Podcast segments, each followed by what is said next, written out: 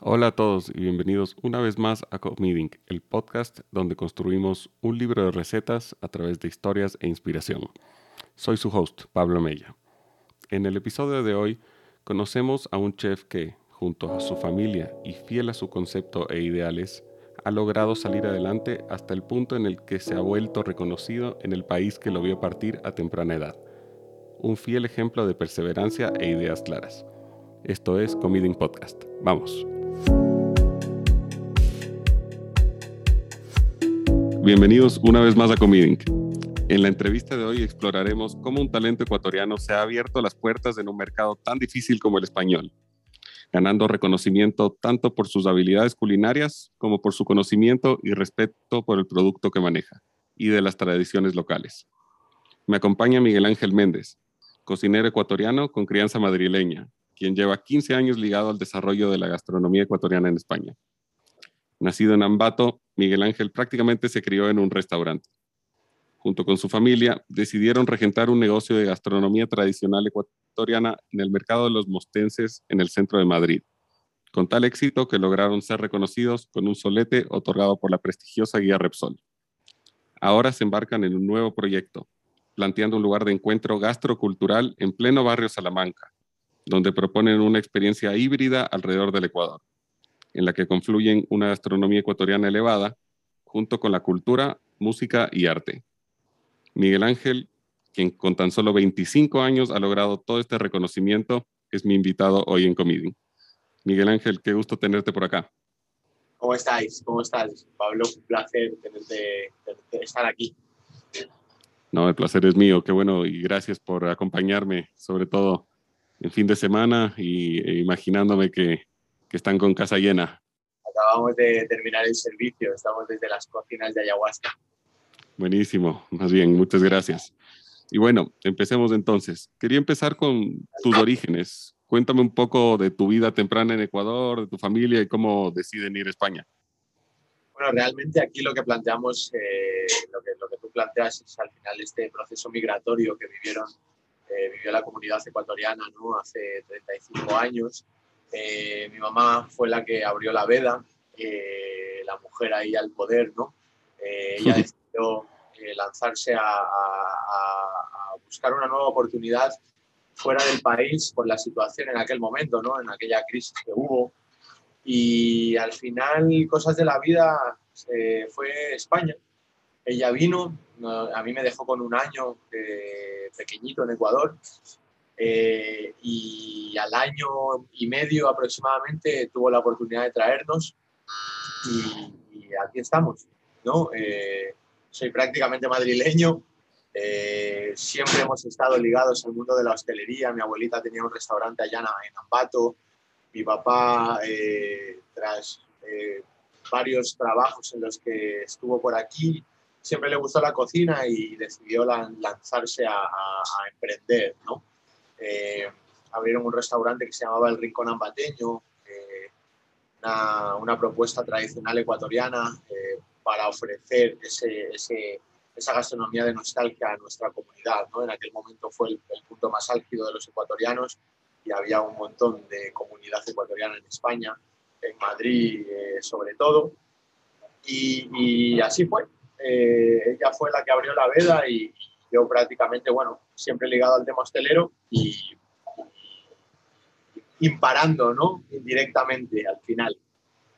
Así es, y bueno, para los oyentes que no tienen ese contexto, tal vez de otros países, Ecuador vivió una crisis eh, financiera muy grande alrededor del año 99, 2000, en la que, bueno, nos convertimos en una economía dolarizada, tuvimos un feriado bancario en el que se congelaron los depósitos de los ecuatorianos y fue muy duro para mucha gente y, muchos ecuatorianos migraron, sobre todo a España e Italia. Entonces, bueno, eh, la familia de, Miguel Ángel es un ejemplo de esa, de esa migración que muchos han tenido mucho éxito en el extranjero y, y se quedaron afuera y se perdió mucho talento eh, no solo en la gastronomía, sino en muchas áreas eh, eh, en, nuestro país. Y, ahora, bueno, toda esa, toda esa gente, digamos, está en, mucha gente más bien, está todavía en España haciendo una vida. ¿Cómo, ¿Cómo lo sientes eh, dentro de ese cariño a, Ecuador? ¿Los ves que todavía están muy ligados al país o ya se sienten más inmersados, digamos, dentro de la cultura española? ¿Cómo lo ves? Bueno, realmente eh, me parece muy interesante este punto de vista. Creo que la comunidad ecuatoriana fuera del Ecuador está empezando a sentirse eh, segura de mostrar quiénes somos Quizás esto lo hablo yo mucho cuando tengo la oportunidad de, conversar sobre este tema. Siento que la gastronomía eh, ecuatoriana en España, en este caso, y te podría hablar de la gastronomía ecuatoriana fuera del país, eh, es una gastronomía que tiene un matiz social muy, muy interesante. Eh, en aquel momento, la gran parte de los ecuatorianos tuvieron que, que enfrentarse por primera vez a una sociedad que no era la suya, fuimos los primeros en llegar a España. Eh, a la vez, eh, para los españoles también fue la primera oleada de, de, migrantes. Entonces fue un choque cultural que quizás eh, en ese momento no se sabía cómo se tenía que canalizar todo esto. ¿no? obviamente no vamos a entrar en temas de racismo o de diferencias, porque creo que no, no viene al caso, pero sí es cierto que gran parte de la comunidad ecuatoriana lo que hizo fue desprenderse de toda su cultura y de sus orígenes para querer integrarse. Esto hizo que, a diferencia de los peruanos, los venezolanos o los colombianos, eh, seamos una comunidad que no éramos muy seguros de nosotros mismos. ¿no? Quizá desarrollamos este complejo de, inferioridad ¿no? O, al venir lo que hicimos fue encerrarnos en nuestros propios guetos eh, eh, quizás eh, no mostrar quiénes éramos, ¿no? Al final yo represento a esa tercera generación de hijos de migrantes que por las circunstancias eh, no hemos podido, o sea, por las circunstancias nosotros ya no, ya no sentimos eso, ¿no? Al final hemos roto todas esas barreras y hemos convivido eh, en, un, Madrid, en una ciudad, en un, país como España que al final representa la multiculturalidad máxima. ¿no? Madrid es una ciudad súper cosmopolita donde conviven miles de, comunidades diferentes y ya hemos encontrado el equilibrio para no vernos diferentes, sino como, como eh, comunidades a explorar. ¿No? Y, al final nosotros ligándolo con la, con la gastronomía es un poco como, como lo vemos. ¿no? Así es, no, y te entiendo perfectamente en el sentido que yo, hablando de un tema personal, yo nací en, en Chile y vine a, vivir a Ecuador a los cuatro años. Mi papá es chileno, mi mamá ecuatoriana. Entonces, siempre ha sido difícil para mí ese choque cultural porque al principio, ya no, después de tantos años ya no pasa, pero al principio cuando era más pequeño, eh, yo era el extranjero eh, tanto en Ecuador como en Chile. Entonces, e, es una sensación que no, que, es difícil de, interpretar cuando eres tan joven y no entiendes eh, tanto el concepto de lo que está pasando, ¿no? Totalmente. Ese fue probablemente en pandemia que tuvimos mucho tiempo para pensar. Ese fue uno de los, de los, eso fue el culpa, eso, esta situación fue la culpable de, de, que ayahuasca naciera, ¿no? Al final es esta búsqueda de información sobre quién, soy, de dónde vengo, ya conocía Ecuador y, venimos mamando la gastronomía tradicional ecuatoriana mucho tiempo, pero necesitaba indagar más. Y, quizá con el tema del trabajo día a día no te puedes permitir este tiempo, ¿no?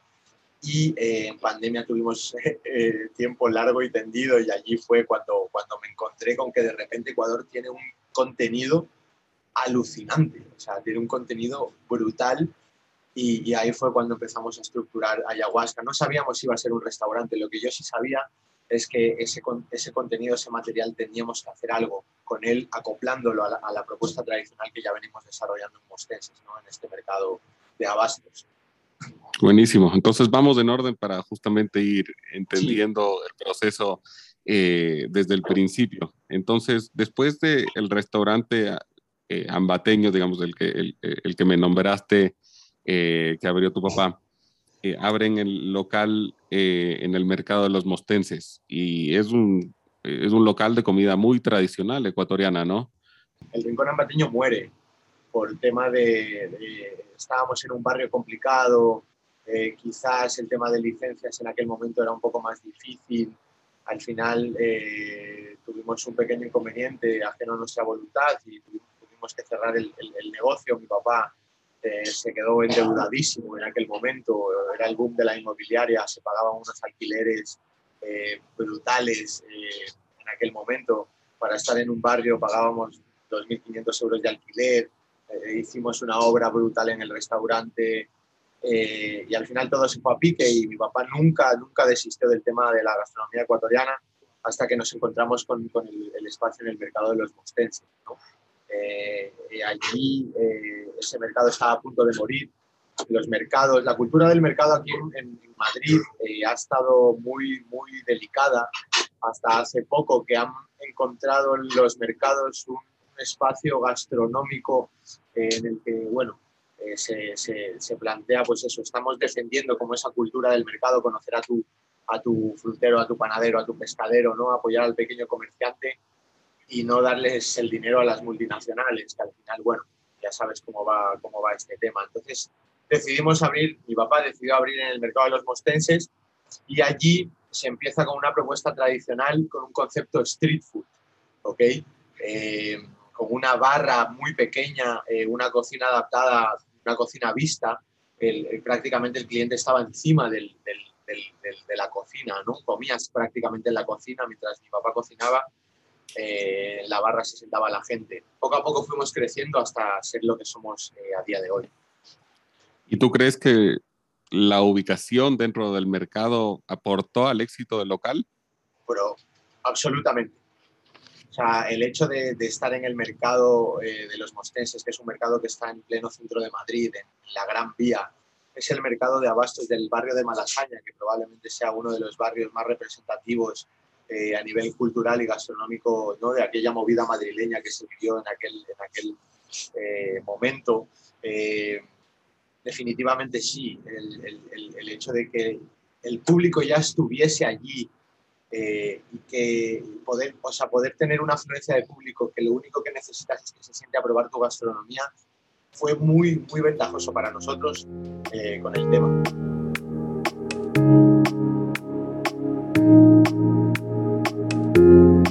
Y ahora en qué momento deciden expandirse y optar por una propuesta más vanguardista como ayahuasca?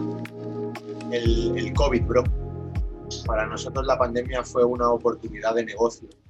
Estamos en un barrio como es el barrio de Salamanca, que es un barrio, es, es el barrio más, más eh, comercial que tiene la ciudad de Madrid, donde, donde hay un, un, un nivel, eh, un nivel, poder adquisitivo muy grande, eh, el, COVID lo que hizo fue matar absolutamente todos los precios que se estaban manejando en aquel momento y, vimos la oportunidad, ¿no? Obviamente antes de, recaer en este local, eh, llevamos dos meses abiertos, no llevamos eh, casi nada.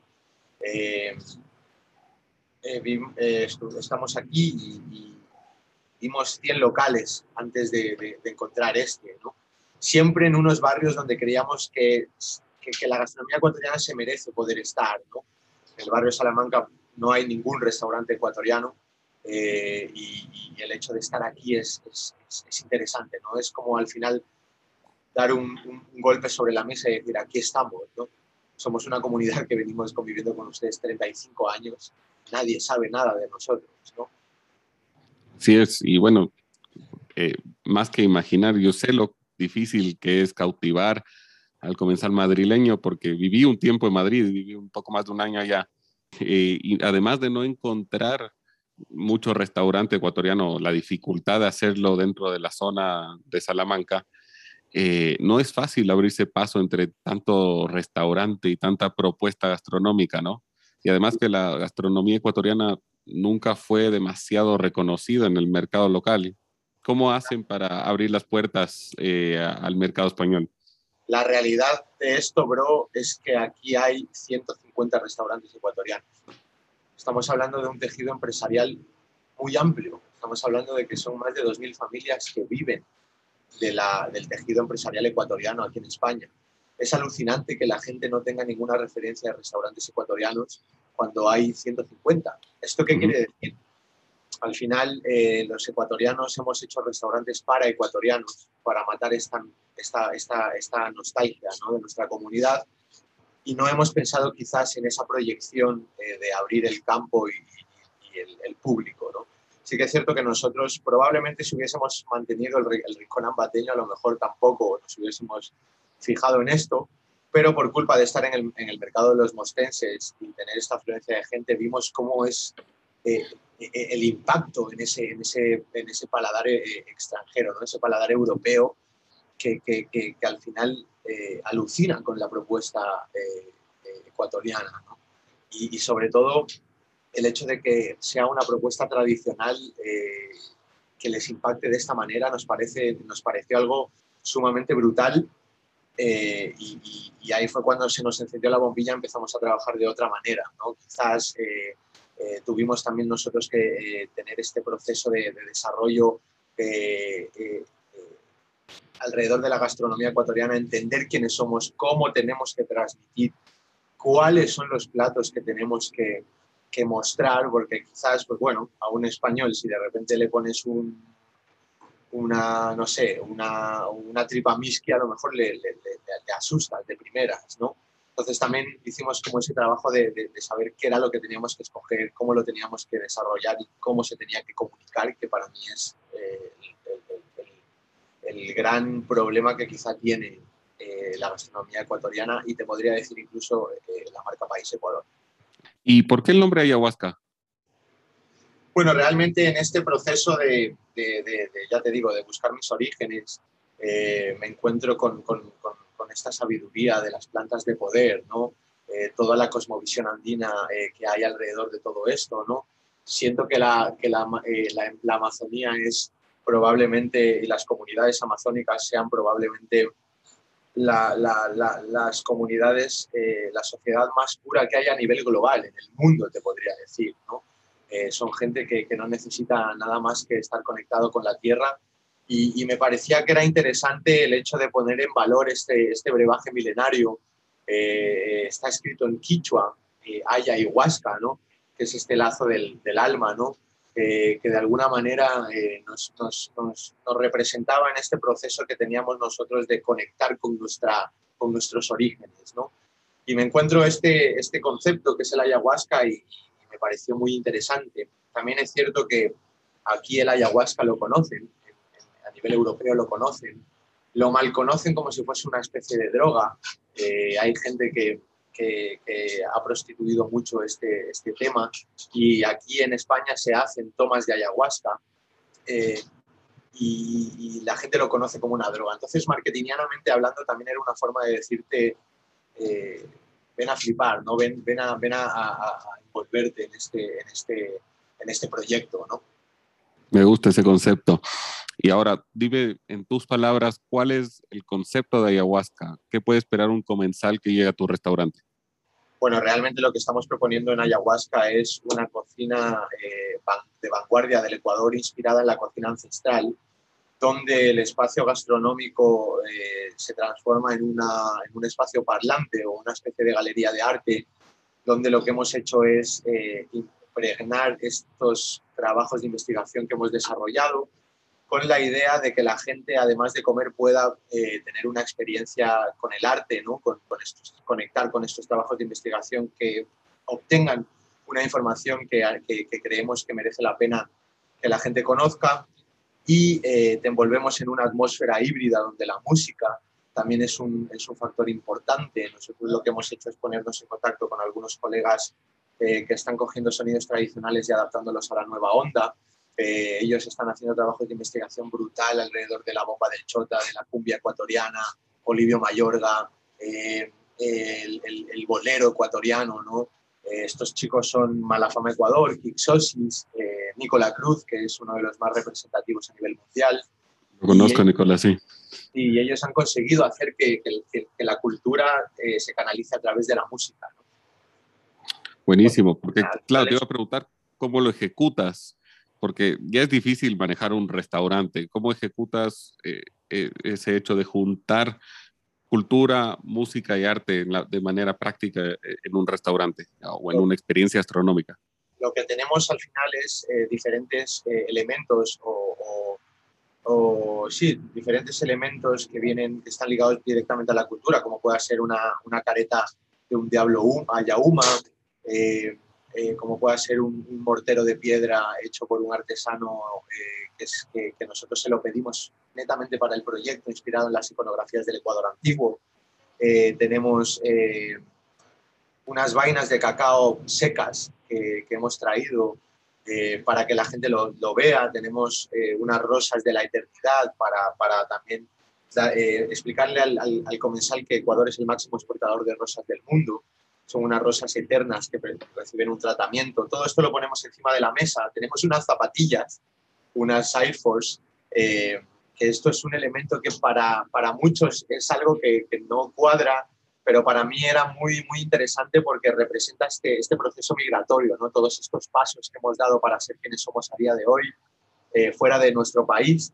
Y también es una herramienta en la que, eh, con la que yo intento acercarme a las nuevas generaciones de hijos de migrantes, que quizá por culpa de este proceso que tuvieron sus padres, ellos se han visto como eh, un poco huérfanos en el sentido de que no han tenido las herramientas para llegar a, entender y, ver lo, interesante que es el Ecuador. ¿no? Entonces, al final lo que hacemos es reunir todas estas herramientas en formato físico y en formato digital.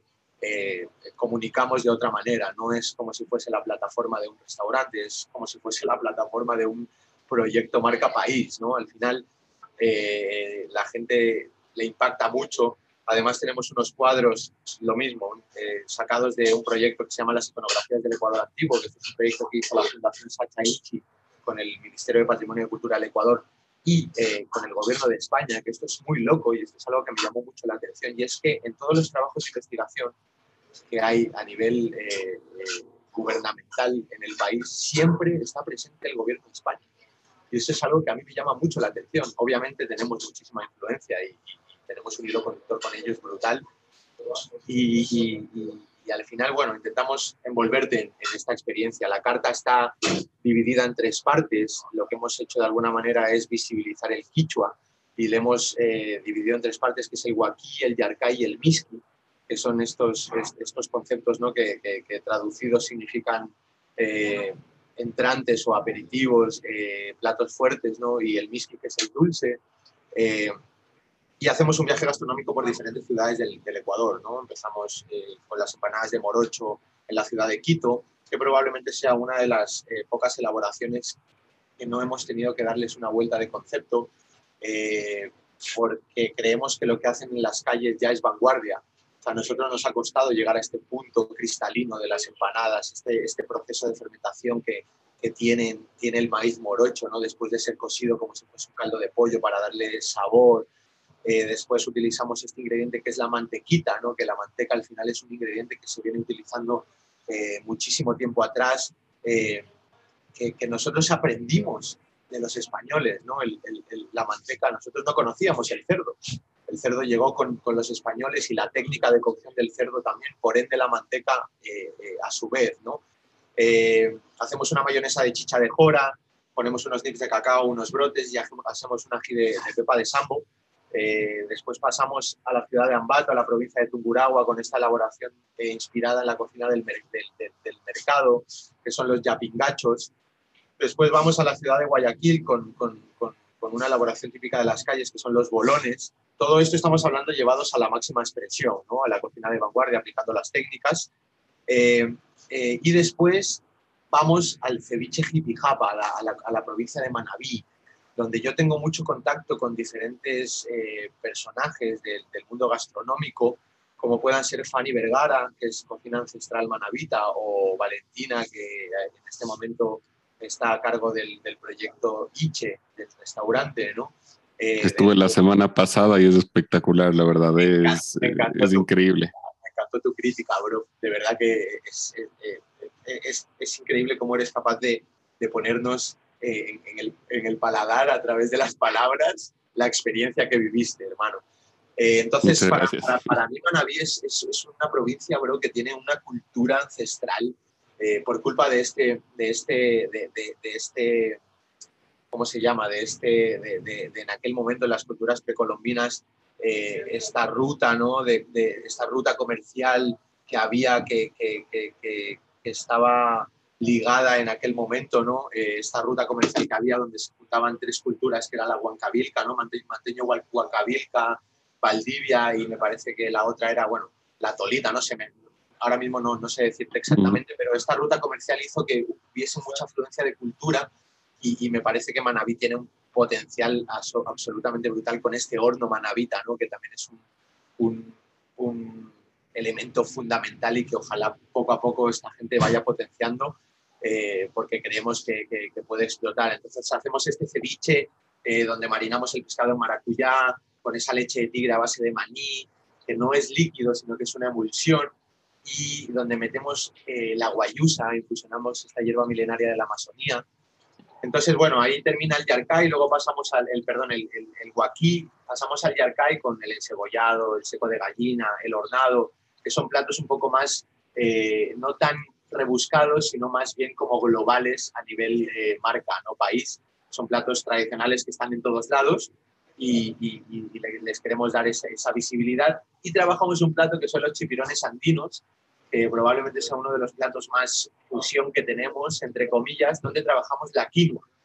La quinoa está muy de moda, ¿no? Y ahora es un superfood y todo el mundo come quinoa, pero nuestra dieta lleva 5.000 años estando presente, ¿no? Y probablemente no le parábamos bola hasta que la gente de afuera nos dijo que era increíble, ¿no? Eh, terminamos el, en, el miski, en, en con una reinterpretación del chocobanano y la tarta tres leches. Siento que los postres en Ecuador es una materia pendiente que poco a poco estamos potenciando. No tenemos un postre emblemático ¿no? como, como tal. Eh, tenemos eh, los troliches, a lo mejor en Manabí, que desde mi punto de vista gastronómico quizás los troliches podrían ser más un concepto de, de petit fours, ¿no? Eh, a lo mejor antes del café acompañar como una especie de, de prepostre quizás, ¿no? Entonces, bueno, esa es un poco la, la, la propuesta de ayahuasca. No, me gusta además porque creo que lo más difícil en la cocina es lograr que el comensal entienda todo lo que hay detrás de lo que haces. Creo que mucha gente solo va a probar si está rico o no está rico. Y la verdad es que mucha gente no entiende si es que, por ejemplo, estuviste reduciendo una salsa por cuatro horas, si es que estuviste cocinando una proteína por 24 horas y madurando las siete días, eh, o pensando por qué las cosas que están en el plato están ahí, cómo se conectan entre ellas, etc. Entonces, es importante transmitírselo al comensal para que entienda eh, no solo por qué su plato puede estar bueno, sino también eh, que sea una experiencia que vaya más allá del, de la comida, que se vuelva gastronómica, cultural y creo que es lo que tu restaurante está representando. Sí, totalmente. Explicar el plato para nosotros es fundamental. Te podría decir incluso que yo limito, limito mis servicios a un número X de gente justamente porque siento que si voy mucho más allá eh, a nivel de meter gente, probablemente no sientan y no vivan la experiencia como yo quiero que la vivan. Entonces me parece muy interesante ese punto de vista.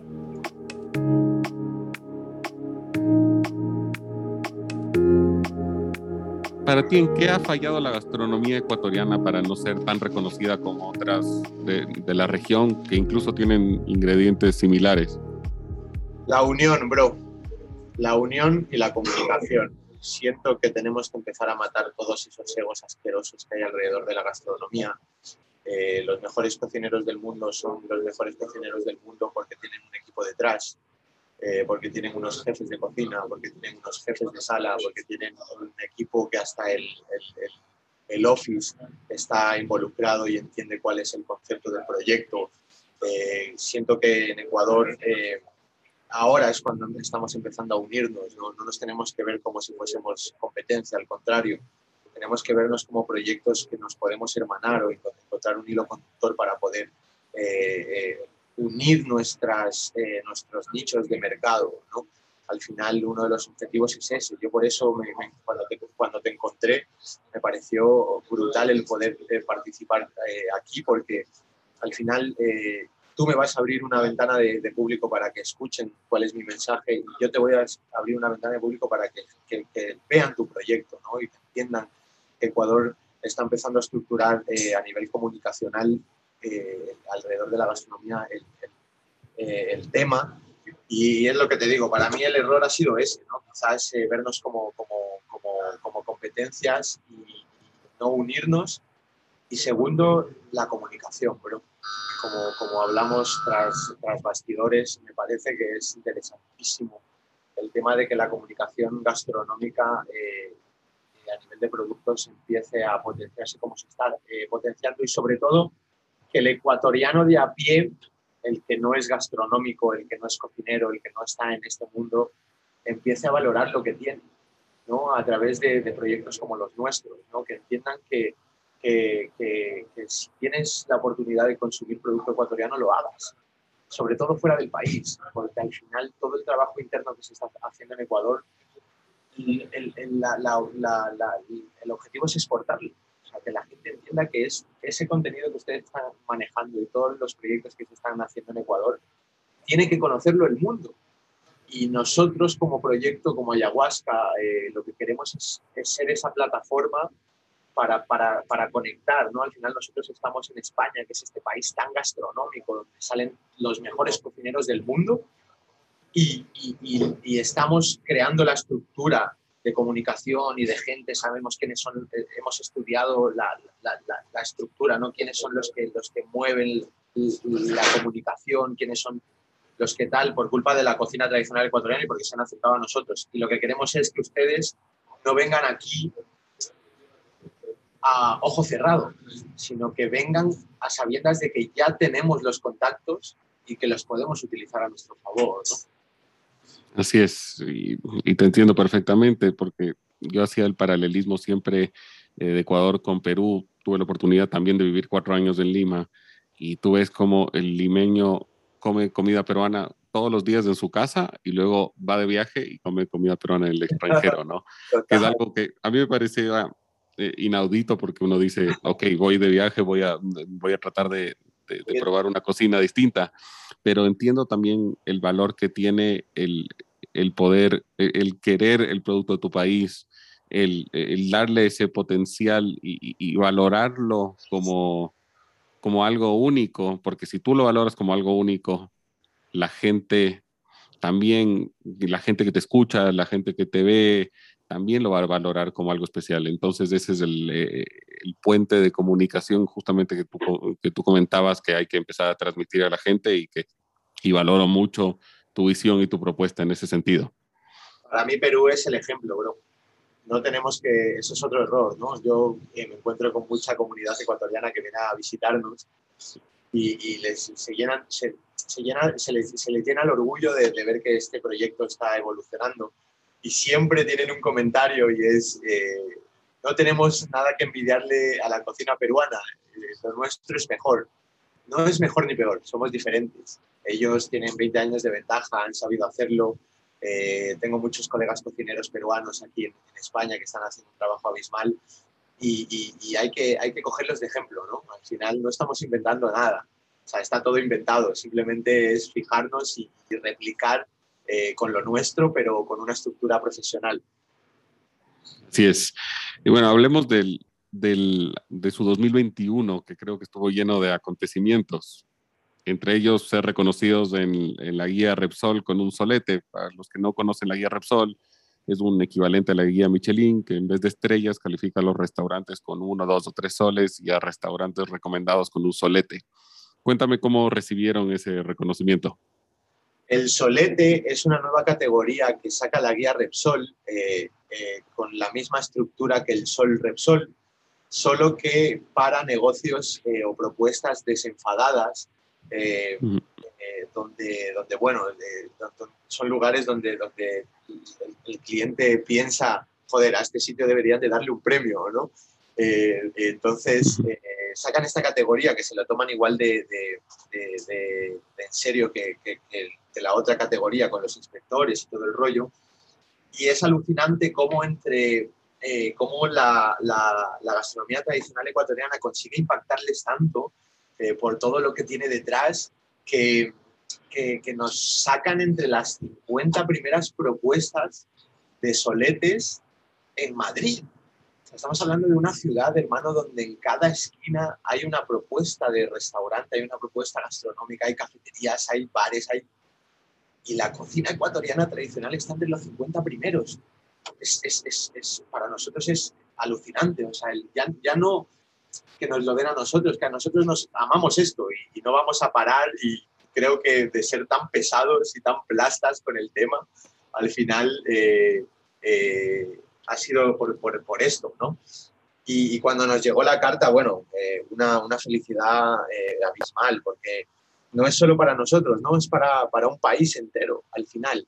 Y, y que la guía Repsol tenga la, la, sienta que la cocina tradicional ecuatoriana tiene, tiene un espacio, nos, nos, parece una locura. Así es, eh, realmente es increíble el reconocimiento y, y, les felicito y creo que en nombre de, de todo el país eh, los, los, felicito mucho. Y además, eh, recientemente se dio el premio Día de la Gastronomía, Productos y Alimentos Saludables del Ecuador, que tanto el local en el mercado de los mostenses como Ayahuasca fueron nominados como mejor restaurante fuera de eh, ecuatoriano fuera del país y además tú fuiste nominado personalmente en la categoría de chef revelación. Te quería preguntar directamente qué se siente que tu trabajo esté siendo reconocido no solo en el extranjero, donde has operado todo el tiempo, sino en tu propio país de origen. Brutal, bro. O sea, es, ya el hecho de estar ahí para nosotros es, es es, ganar. O sea, cuando, cuando nos dieron esta noticia fue, fue, fue brutal también. Ya te digo, el, el, afortunado lamentablemente el tema de los reconocimientos eh, están ahí para, para, darle valor a tu trabajo, ¿no? Y, y, lo que te digo, no es, no es solamente nosotros, al final es, es, es, nuestra familia, es la gente que trabaja con nosotros, es el público que se presta a querer eh, darte voz, ¿no? y, agradecido, siempre agradecido. Buenísimo. Y, quería preguntarte sobre una presentación que hicieron recién, que estuviste involucrado con la presentación de la llamada trufa de los Andes, la cayampa. Cuéntanos un poco del origen de este ingrediente. Me pareció muy interesante lo que estaban proponiendo, de su sabor y de la actividad que tuvieron con ella en el restaurante se nos, se nos presentó la oportunidad, se pusieron en contacto con nosotros eh, con, el tema de esta trufa de los Andes que, que nace en, Cuenca, eh, eh, nace sin quererlo. O sea, de repente se lo encuentran allí, se ponen en contacto con la gente para que empiecen a, estudiar el tema de la tierra y, sale esta trufa, ¿no? Esta trufa que, es una trufa aromática, con sabor, que sí que es cierto que es un producto que se tiene que perfeccionar, porque estamos hablando de que competimos con trufas como la italiana o incluso la española, que son unas trufas súper, súper aromáticas, súper eh, sabrosas. Y, se nos presentó la oportunidad y creíamos que, que, era un buen, eh, un, buen, un buen comienzo para el proyecto eh, poder presentar o poder lanzarnos a hacer una presentación oficial. Era la primera vez que hacíamos esto eh, y queríamos hacerlo muy profesional, ¿no? Eh, con, su contenido audiovisual, con una propuesta de, cocina, un menú de gustación inspirado en la cocina ancestral, pero que sea vanguardista, donde lo mismo contextualizamos todo, todos los platos históricamente y a la vez eh, también llevamos estos elementos para ponerlos encima de la mesa y, fue fácil, bro. Al final eh, lo que hicimos fue proponer nuestra propuesta muy parecida a la de ayahuasca, con un par de platos que no están en nuestra carta, que fue el locro de papa y el encocado, ¿no? Esta influencia afroamericana y este plato que cocinaban los aymaras y los incas, que era este guiso de papa, ¿no? Que nosotros lo llevamos a la máxima expresión. Y, y, y fue simplemente rayarle la trufa por encima. O sea, que quedó brutal y, los, los, medios que pudieron estar allí, eh, los periodistas y los gastrónomos alucinaron. La, trufa de los Andes, ¿cómo, cómo puede ser que este producto eh, esté, esté presente? ¿no? Y era, era interesante, es, es interesante ver cómo, cómo les interesa eh, entender de dónde venimos, ¿me entiendes? Espectacular, y la verdad es que yo nunca había escuchado la cayampa y, y me pareció algo realmente interesante. Ojalá la, la, pueda probar pronto. Te hago una pregunta personal. Sé que es importante para ti el concepto de respetar nuestros orígenes, de la apreciación de la cultura precolombina, del real origen de nuestras raíces. Y al mismo tiempo, España te ha recibido hace muchos años desde el hogar de tu familia, de tus emprendimientos, etc. ¿No te causa eso un poco de conflicto interno? Absolutamente. Eh, me, siento, me siento definido como, como lo has hecho tú hace un rato, con esa experiencia que tuviste de vivir en Chile y en Ecuador, ¿no? Esa influencia que tienes eh, con Chile. Aquí, aquí somos de allí y allí somos de aquí. Y, al final, bueno, es, es, es, es, es una locura eh, ver, cómo, ver cómo, cómo, cómo a medida que vas investigando y entendiendo todo lo que hay alrededor de, tus orígenes, de repente ves la vida de otra manera, ¿sabes? Ves como a las sociedades de otra manera, incluso a la, a la propia, a tus padres. O sea, para mí ver a mis padres, eh, eh, habiendo investigado y entendido todo lo que hay detrás, eh, es, es, verlos de otra manera, es verlos diferentes. O sea, incluso ellos probablemente por culpa de de, tener un hijo tan pesado con, con el tema ecuatoriano, eh, incluso ellos han entendido cosas que quizá no, no, entendían antes, ¿no? Entonces, bueno, me, me, llena de orgullo y, me gusta, tío, me, me, encanta. Es así, es mejor tomarlo como una ventaja, digamos, como algo que te hace crecer y, y, que te hace un ser más completo que verlo como una desventaja, así lo veo yo al menos. Totalmente. Así es. ¿Y, qué te trae el futuro? ¿Qué proyectos se vienen para Miguel Ángel Méndez? Mantener eh, este negocio. Estamos empezando, estamos mi papá y yo en la cocina. Eh, tenemos un chico que se llama Andrés, que él eh, hace poco apareció en nuestras vidas. Él, él, él estudió en Ecuador el tema de bebidas y alimentos y estuvo trabajando en Casa Gangotena en la época en la que estuvo Emilio Dalmau al frente de la cocina del restaurante y, la verdad que él tiene, tiene el servicio, tiene el protocolo, sabe cómo comunicar eh, a la gente y, es ecuatoriano, este es el plus, ¿no? Al final eh, él entiende el proyecto y sabe por dónde vamos y, el 2022 para nosotros es eh, conseguir equilibrar este, este proyecto, que sea un negocio sano, eh, y, ojalá poder conectar con, los, referentes a nivel gastronómico en, Ecuador, ¿no? Toda esa gente que está haciendo cosas y, ofrecerles que, sepan que ayahuasca es su, es su, casa, que esta es su cocina y, abiertos a cualquier tipo de, nexo de contacto con, cualquiera de los proyectos que están pasando a nivel gastro en, Ecuador, ¿no? Estamos eh, la, idea es hacer piña y hacer familia y ojalá el año que viene, si todo sale bien, podamos viajar a Ecuador ya con un, con un proyecto y una visión ya más eh, gastronómica. ¿no? Excelente. Y yo me pongo como propuesta para el 2022 también que voy a estar en España hacia el último trimestre del año, visitarte y conocer el restaurante y también probarlo. De libro. Buenísimo. Miguel Ángel, eh, una ronda de preguntas rápidas y respuestas rápidas. ¿Tu lugar favorito de Madrid? Mi lugar favorito de Madrid. Eh, déjame pensar. El Parque de las Vistillas. ¿Un hornado, un biche o un bolón? El bolón para desayunar, el hornado para comer y el biche para cenar. Para el chuchaqui, digamos. No me puedo quedar con uno, bro. Todos, todos son alucinantes. Está bien, es que siempre pregunto a, los chefs, eh, dime un plato favorito de tu menú, algún tema por el estilo para ver si se va hacia algún lado. de todos, todos me, me la juegan, nadie, se, nadie se moja por uno, digamos. Es que es imposible, bro. Sí. Un artista ecuatoriano que me recomiendes. Kixosis. Kixosis, búscalo. Eh, él se denomina Yapingacho Expert. Eh, chico que está haciendo un trabajo a nivel de música con sintetizadores, con, con, material, eh, con, con, casetes de música de antaño y él los reversiona, los amplía, está metido en su estudio buscando y rebuscando eh, cuáles son los orígenes de la música eh, eh, ecuatoriana y te lo recomiendo al 100%. Hay muchos, pero él para mí es un referente. Ahora lo agrego a Instagram. A Instagram, perdón, a Spotify. ¿Quieres vivir en Ecuador en algún momento? No lo sé. Puede ser.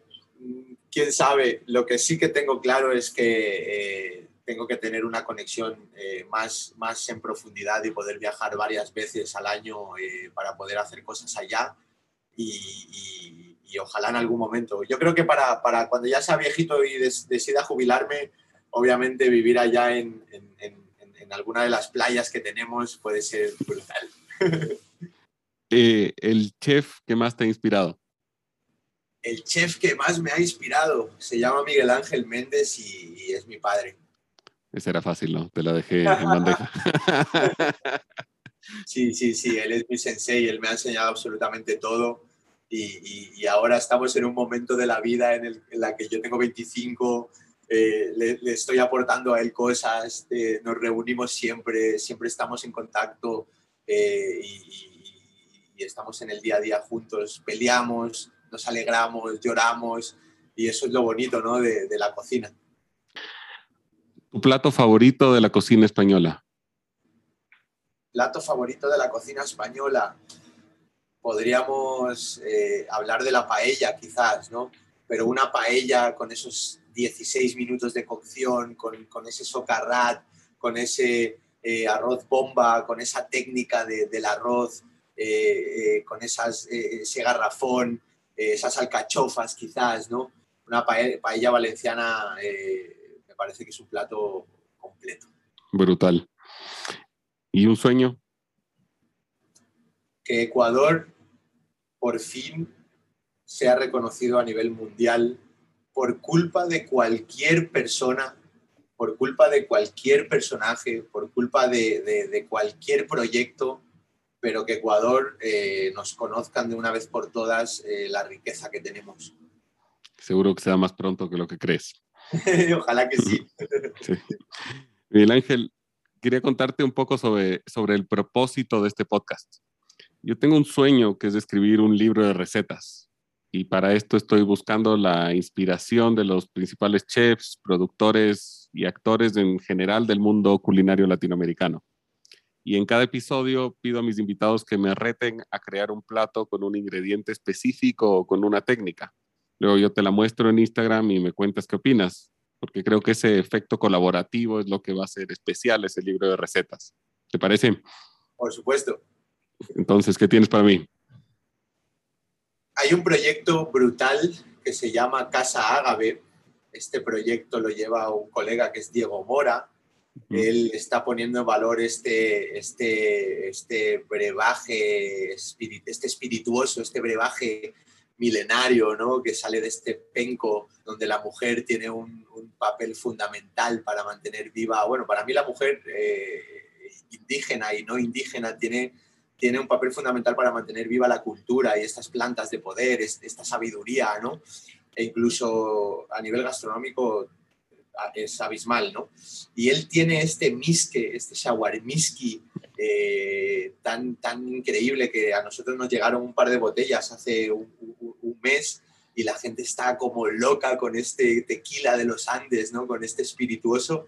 Y me parece que un buen reto sería que, lo introduzcas en, algún plato de, de cocina, ¿no? Que te inventes algo ¿no? Y quizá te podría, te podría también retar a que con este espirituoso pudieses eh, impregnar eh, alguna, alguna fruta de esta variedad inmensa que tenemos en, el Ecuador, ¿no? Eh, a través de esta técnica que se llama, esta técnica que se hace con la máquina de vacío, que es... Subir. sí, eso es. es simplemente poner cualquier tipo de fruta, como una manzana, un melón, cualquier fruta, poner una mezcla con un TPT y un poco de misque, a lo mejor, este TPT que es eh, misma cantidad de agua y misma cantidad de, azúcar, ¿no? Eh, esto lo metes en una bolsa de vacío, en una máquina de vacío, lo impregnas, o sea, cierras la máquina y, quitas el, aire y lo dejas en nevera y dejas que durante un par de días coja todos esos aromas del misque, métele una guayusita por ahí, a lo mejor una pimienta de, de, esta pimienta ecuatoriana que se está haciendo allá, de este proyecto que también es brutal, que es Yupanqui Pimienta, y, juega, juega, hermano. Yo te, reto a que, a que, vayas por ahí. Excelente. parece que va a ser un almuerzo completo, ¿no? Eh, plato fuerte, postre y de una vez lo maridamos con, con, algún trago. Total. Buenísimo, y lo conozco, lo conozco, lo he tomado un par de veces, es más de Nietzsche. Eh, lo tomé recién también y eh, dentro de un cóctel y estuvo buenísimo. Increíble. Miguel Ángel, me encanta todo lo que acabamos de conversar. Muchas gracias por acompañarme el día de hoy, por mostrarme un poco de tu historia, de tu visión, de, tu cultura. Ha sido un gustazo y te felicito por todo lo que estás creando, por cómo has crecido y siempre vas a ser un amigo de este espacio culinario. Un placer que me hayas invitado, bro. Agradecerte que estés eh, embaucado en este, en este proyecto que estás desarrollando. Eh, para nosotros es fundamental tener voz y ustedes, eh, gente como tú, son los que, los que nos la dan y agradecido, bro. Espero conocerte pronto en persona y, y que vengas a vivir la experiencia ayahuasca. Este año te visito sin falta y gracias por tus palabras, la verdad, que, que realmente llenan mucho. Bye, bye, bye, bye, bye, hermano. Qué gustazo, ¿ah? Máquina, que vaya bien.